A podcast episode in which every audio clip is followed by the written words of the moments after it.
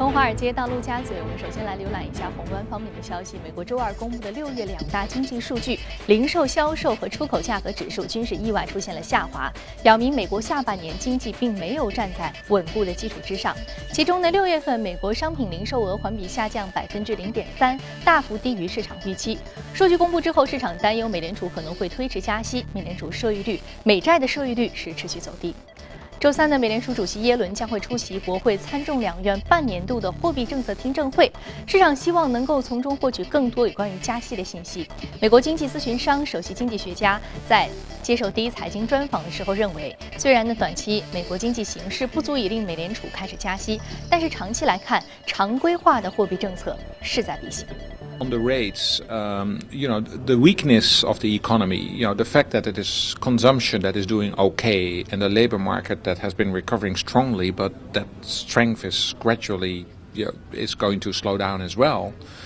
the rest of the economy doesn't really do much. I mean, there's not a lot of investment going on. Productivity is extraordinarily low. So, from that point of view, a natural reaction for the Federal Reserve would be to be very slow on making an interest rate uh, adjustment. And then, in addition to that, all the uncertainty that we have globally, which would impact exports, we're already seeing that. That's another reason to actually be very cautious.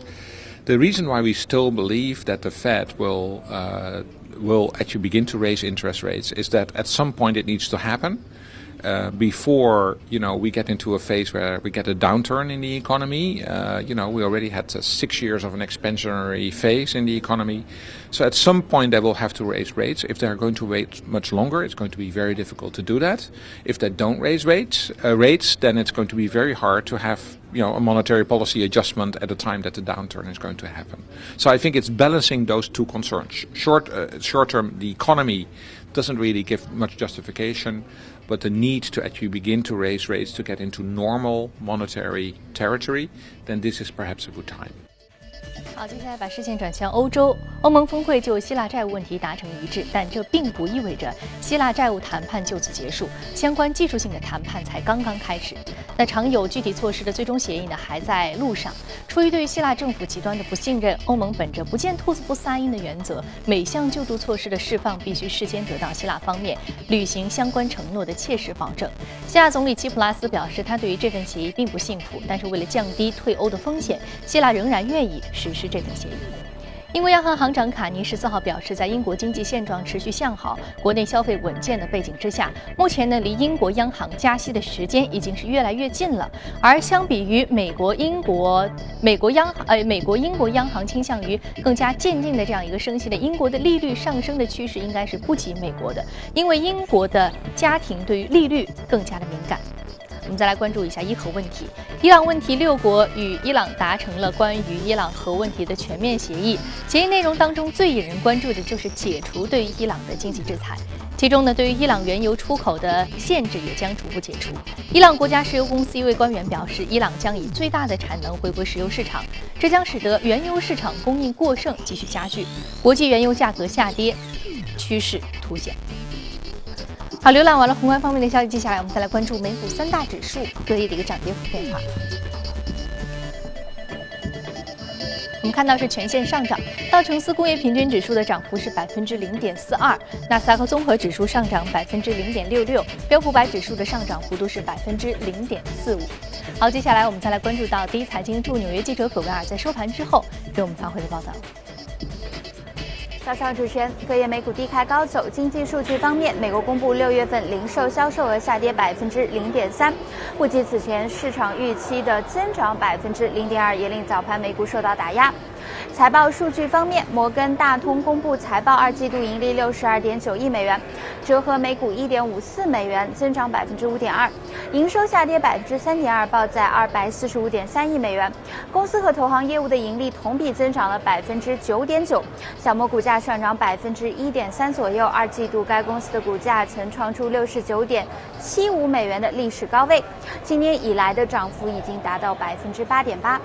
此外，有报道，清华紫光计划斥资二百三十亿美元收购美光科技的消息，令美光科技的股价呢隔夜是跳涨百分之十二。不过，美光的发言人表示，尚未有收到收购邀约，并拒绝对此做更多的评论。《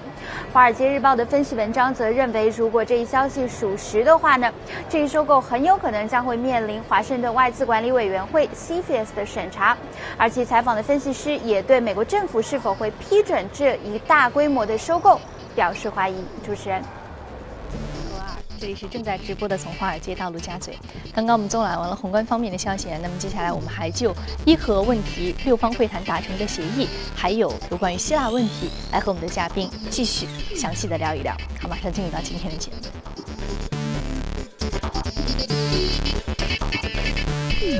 好，今天我们请到现场的嘉宾呢是来自于华创证券机构销售业务部的副总监简佳先生，简先生早晨好。早上好，一杯。我们看到伊朗呢核问题是达成了一个历史性的协议，还包括债务危机在最后一刻，啊，希腊债务危机最后一刻得到了一个解决，啊，希腊债权人又给希腊了一笔贷款啊，对，依然是，呃，重复了之前给他一个贷款的这样的一个循环。虽然我们不知道接下来希腊能不能还得起钱，嗯，但是至少问题呢，在目前看来是有了一个进一步的缓解，对，啊，甚至说是解决，啊，这和你的预测是比较像的，因为之前其实很多的声音都说希腊债务危机可能就。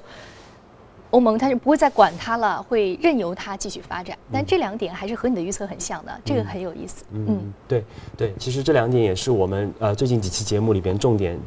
讲的两个两个问题，对，其实我们先讲讲希腊问题。其实我们看到上周我们又重新的又深入的来分析了一下整个的一个希腊危机，因为当时我们看到整个的一个希腊公投的结果是让人大跌眼镜的啊。但是其实这样的结果没过几天已经变得完全的没有没有任何的意义。而昨呃礼拜一我们看到啊希腊的总理齐普拉斯可以说是在整个欧盟的威胁之下是最终是达成了第三轮的这样的一个救助的一个协议。那么呃我们虽然说。目前没有看到整个协议的一个具体的一个内容，但是我们呃根据和协议呃这个比较密切相关的一些欧盟的这样的一个高管的这样的一个讲话中，我们可以看到，可能整个协议的一个条款会比五月份被否的那个条款要来的更为的严厉，也更具惩罚性，因为之前我们其实说过。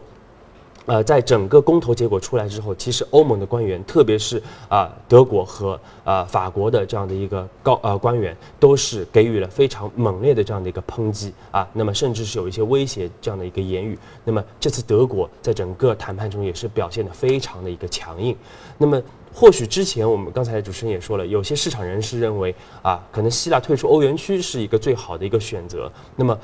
呃，当然，这个从从传统的这样的经济学的原理来说，希腊确实是应该退出欧元区，因为它现在面临的最大的问题是它没有一个自主的这样一个的一个印钞权。而对于希腊来说啊，目前最好的一个选择是应该让自己的本币来进行一个贬值，那么一方面来降低它原来的这样的一个债务的一个压力，另外也是提升重新提升整个国内的这样一个经济的一个竞争力。但是我们说。为什么我们一直强调说希腊退出欧元区是一个小概率事件？因为它不是一个简单的一个经济学的一个问题，而是一个政治问题。啊，因为一旦希腊退出欧元区，那么对于整个的一个欧元体系来说，我们认为会是一个致命性的一个打击，那么可能使得苦心经营了那么多年的这样的一个欧元体系土崩瓦解。那么这对于全球的一个冲击，我们说是更加严重的啊。因此，我们说整个希腊危机的缓解，其实对于全球资本市场市场来说，应该是一个比较大的一个利好啊。那么刚才也讲到整个啊，包括伊朗的问题，其实我们也是在节目中也是多次建议投资者要重点关注整个伊核谈判的这样一个结果。我们看到昨天也是达成了一个历史性的这样的一个协议，也是一个具有里程碑式的这样的一个协议。那么刚才。其实主持人也说了，那个整个的一个伊核谈判，其实它对于全球的一个油原油市场来说，会有明显的一个冲击。那么之前我们也说了啊，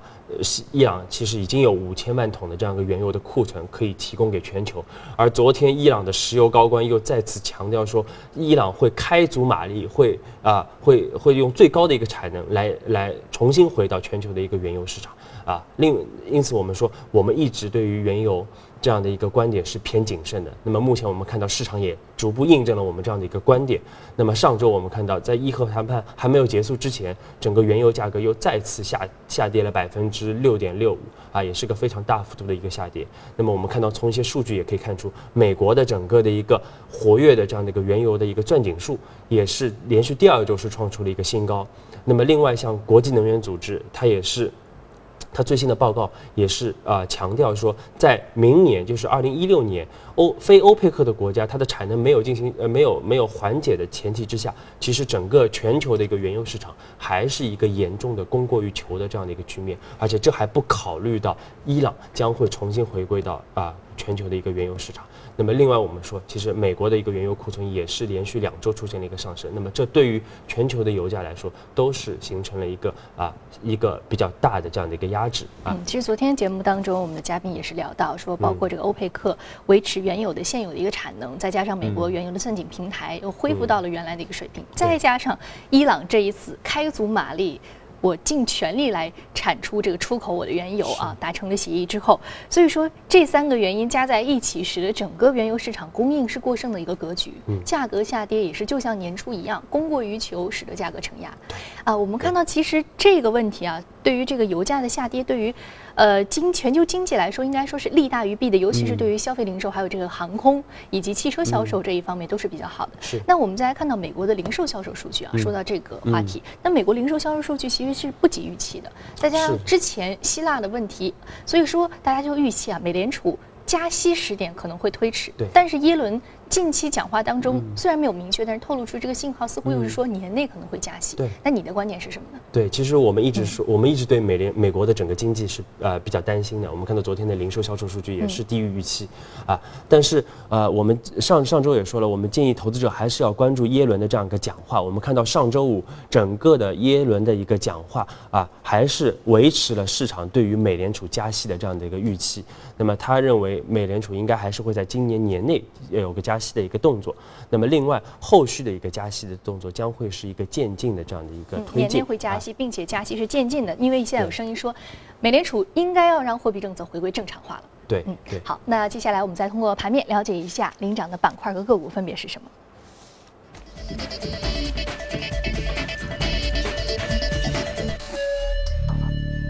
半导体、记忆芯片、图像设备、生物科技，还有乳制品以及油气是领涨的板块。我们再来看到的是个股方面，个股方面呢，包括生物技术、油气、医疗器械、科技仪器，还有是特种零售是领涨的个股。我们今天要说的是美光，来自于芯片行业的一只个股，上涨幅度百分之十一点三六，目前价格十九点六一美元每股。我们看到清华紫光呢，拟斥资二百三十美元每股啊，收购这个美光科技。哦，这个样一个收购邀约是使它有一个比较大的一个提振啊，但是它似乎还面临着一些障碍。嗯嗯，对。对，因为昨天其实对于市场来说非常重重磅的一个新闻，就是啊，国内的清华呃紫光集团，那么要收购美国的这样的一个美光科技，而且这个金额是达到了两百三十亿美元。那么如果一旦达成的话，将成为中国有史以来对海外收购的最大的这样的一个案例。那我们知道，其实呃这样的一个其实收购只是一个初步的一个要约啊，但而且现在双方也没有啊给予一个澄清，但是我们知道肯定是已经接触了啊，但。是呃，我们说这样的一个，它是面临很多的问题，因为美光现在已经是美国仅存的一家内存的这样的一个制造商，它的地位是仅次于三星，那么已经是已形成一个寡头的一个垄断。另外，从 Gartner 的数据可以看出，美光是仅次于英特尔、高通和三星之后，全球第四大的这样的一个芯片的设计公司啊。因此，我们说，其实紫光来收购美美光，应该说是一个蛇吞象的这样的一个收购啊。但是。就像当年吉利收购沃尔沃一样。对，但是我们为什么说，其实要要建议投资者还是要关注整个半导体，包括整个半导体，其实是我们从去年做节目以来第一个推荐的板块啊。我们是一直建议投资者要中长期关注这样的一个板块，因为半导体是整个国家推进整个经济转型、真经济结构转型非常重要的这样的一个行业，也是整个电子行业里边的一个啊金字塔的一个顶峰。那么因此我们说啊。这块无论是国家的这样这样的一个政策的扶持，还是我们说国内的整个的一个需求的这样的一个畅旺啊，包括我们看到现在目前整个半导体还是处于一个淡季不淡的这样的一个格局啊。都是有利于整个半导体行业长中长期的一个发展啊，其中还是会有很多的这样的一个投资机会啊，投资者一定要关注。这个半导体行业啊，我们简家说有这个非常重要一个投资机会啊，属于它现在包括这个行业并不是属于非常顶峰的时期，所以说还会有一些。潜在的收益，我们可以在通过它不断的往上走这个过程当中啊去获得。好，非常感谢简家的点评。这里是正在播出的《从华尔街到陆家嘴》，接下来浏览一组最新的全球公司资讯。肯德基、必胜客的母公司百胜餐饮集团隔夜公布了第二季度的财报，当季的净利润为二点三五亿美元，与去年同期相比下滑了百分之三十，营收为三十一亿美元，同样是低于去年同期。此前的摩根大通、富国银行和强生公司在昨天开盘前相继公布了公司今年第二季度的财报，一同正式拉开了本轮财报季的序幕。星巴克、Microsoft、沃尔玛、希尔顿等近二十家美国大企业日前宣布启动十万机会计划，帮助美国十六岁到二十四岁既无学业又无工作的年轻人，在未来三年内找到全职工作，缓解美国居高不下的青年失业问题。美国劳工部数据显示，美国十六岁到十九岁劳动力的失业率为百分之十八点一，是美国整体失业率的三倍多。根据外媒消息，美国证券交易委员会正在调查可能的市场操纵。这起操纵导致 Twitter 公司股价因为假新闻突然飙升。而此前呢，一个与彭博的名字极为相似的网站报道称，Twitter 已经收到了价值三百一十亿美元的收购邀约，推动 Twitter 股价一度飙升百分之八。另外，根据外媒消息，美国对于气囊爆裂问题的调查可能扩大至日本高田公司以外。那目前的监管机构正在调查由 ARC 汽车生产的气囊充气机影响到约四十二万辆菲亚特克莱斯勒小型客货车以及七万辆起亚中型客轿车。随着高端酒店行业在中国数量的饱和以及日益强大的竞争态势，一些高端酒店正在逐渐转向国内的二三线市场，并且呢，更多的在利用与在线旅游业的合作。今天的对话大佬将带您走进全球高端旅游行业，让希尔顿全球大中华及蒙古区运营副总裁告诉您高端酒店在中国未来的发展前景。Thank you for today, Bruce. Um, as the world economy slows down, the occupancy rate of the luxury hotels has been greatly reduced. What's your opinion on the future prospect for hospitality industry? We're very optimistic about the future uh, with, with what's happening in the world. Despite uh, any sort of slowdown, global tourism continues to grow year on year. Um, you know, people are getting wealthier, they're getting more leisure time. Um, the world's getting more connected through trade um, and through um, through commerce and particularly e-commerce. So there's more and more need for, for people to travel. So uh, we're very optimistic about the future. In China in particular, where um, uh, despite again uh, the economy slowing from, from a great from a great height, you know, we believe the fundamentals about the, the China tourism industry are really strong. You know, a growing middle class, um, continued um, uh, urbanisation, the, the central government policy, um, again, increasing leisure time, um, so people are travelling more, um, greater infrastructure growth. So, over the future, uh, uh, we believe for, for, tourism generally, and particularly for tourism in China uh, and travel, is very, uh, very positive. From the supply and demand perspective, the market for luxury hotels seems to be saturated already, and with the high development and high competition in this sector occurring, um, how is Hilton Worldwide planning to address this situation? Yeah, that's a, look, that's a really good question, and certainly um, at the high end of the market, there is a level of, um, of, of oversupply in some in some markets. But again, it's a little bit like um, like the world economy or the world market. You know, the China market is different. Um, so some cities might be a little bit oversupplied, and some, like Shanghai, um, the market's very strong. So you know, Chinese travellers are looking for um, different brands for different occasions, and, and, our strategy is to have a brand for every occasion. Um, so, um, looking at different tiers of the market. And so, our brand strategy and our geography strategy is, is about diversification. While some top tier hotels are targeting the middle class consumers and having developing plans in China's tier 2 and tier 3 cities, does Hilton Worldwide have this um, similar plan. As the Chinese economy opens up and moves west, um, that's where hotels are going. There, there, will be continued growth in the luxury and full service segment, um, but we really believe the future growth um, uh, in, in China for, for hotels is, is, in the bid in, is in the mid market. There have been many mergers and acquisitions in OTA market that may result in a market monopoly. Is this going to impact the pricing for hotels? Um, look, uh, there, and you're right. There is consolidation going on in, the, in that in that area, and, and OTAs are a very important part uh, of distribution for us. But we don't believe that they're in a, in a, that it's their job to to set prices. Mm-hmm. Um,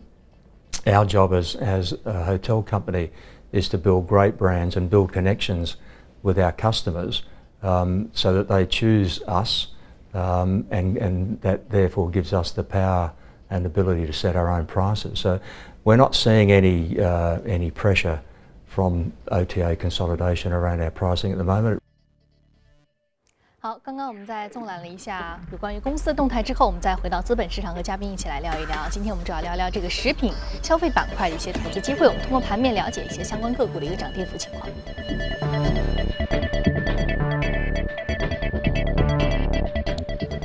们要说的是这个迪亚吉欧，是来自于食品饮料板块。另外一只个股辉瑞制药呢，可能由于时间关系啊，今天我们可以放在下次的节目当中再继续聊。我们说这个迪亚吉欧上涨幅度百分之一点四三啊，我们来看一下，它是全球第一大的酒业公司啊，是比较有代表性的食品饮料行业的一只个股。是，嗯，对，迪亚酒其实我们说迪亚酒其实它是刚才主持人也说了，它其实是全球最大的这样一个酒业公司，而且它旗下啊管理着。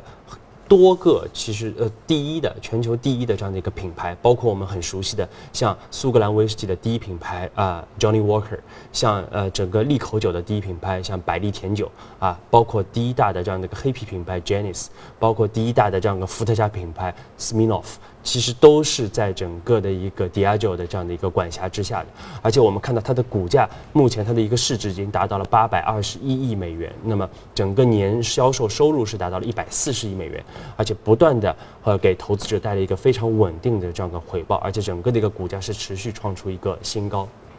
那我们其实这个和国内非常像，因为啊，我们说其实呃，先说说 A 股，其实 A 股在经历前一轮暴跌之后，那么短期我们看到是出现了啊快速的这样的一个反弹，但是不可否认的就是这一轮暴跌之后，对于整个 A 股，我们认为风险偏好还是会有下降的这样的一个趋势。那么在整轮暴跌的过程中，我们看到除了我们之前重点推荐的像银行、地产啊、家电这样的一些大盘蓝筹股以外，那么另外食品饮料板块也是一。表现出了非常强的这样一个抗跌性，那么这一方面和它的一个低估值是有一定的关系的，啊，包括它的一个稳定的成长性。另外，我们看到它的其实本身的基本面确实有明显的一个改善，像我们比较熟悉的像白酒，那在经过前两年的整个的一个反腐的风暴之后，其实白酒行业目前它的一个内生性增长已经啊得到了明显的一个体现。我们看到去年四季度，其实白酒行业的基本面已经出现了企稳见底的这样的一个迹象啊。那么另外像。呃，整个食品饮料板块里边还有一些高速成长的这样一些子板块，比如说我们说的预调鸡尾酒啊，包括啊像酵母这样的一个一些子板块也是有一个快速的一个增长。那么另外我们说，其实整个食品饮料行业里边有很多公司是国企。国企啊是国有企业，那么啊我们说下半年整个国企改革啊将会进一步的一个提速，那么对于这样的一些企业来说也会形成明显的这样的一个推动，因此我们建议投资者还是要重点关注，一方面是重点关注啊有业绩支撑的啊呃这样一些一些食品饮料公司，另外也要关注一些有周期反转的食品饮料公司，业绩支撑的周期反转的饮料公司值得关注。我们来看看相关的个股标的，包括贵州茅台、洋河股份、伊利股份、海天味业、张宇。A 五粮液、泸州老窖、古今贡酒、老白干儿，还有这个百润股份，是符合你刚刚所说的有业业绩支撑的，而且还有周期的反复的这样的一种相关的食品饮料板块的个股啊，值得关注。好，非常感谢简家的精彩解读。这里是正在播出从华尔街到陆家嘴。那我们今天播出的内容呢，你可以通过我们的官方微信公众账号“第一财经资讯”来查看。另外，你有什么样的意见和建议，也可以通过微信留言。此外，您还可以到荔枝和喜马拉雅电台搜索“第一财经”进行收听。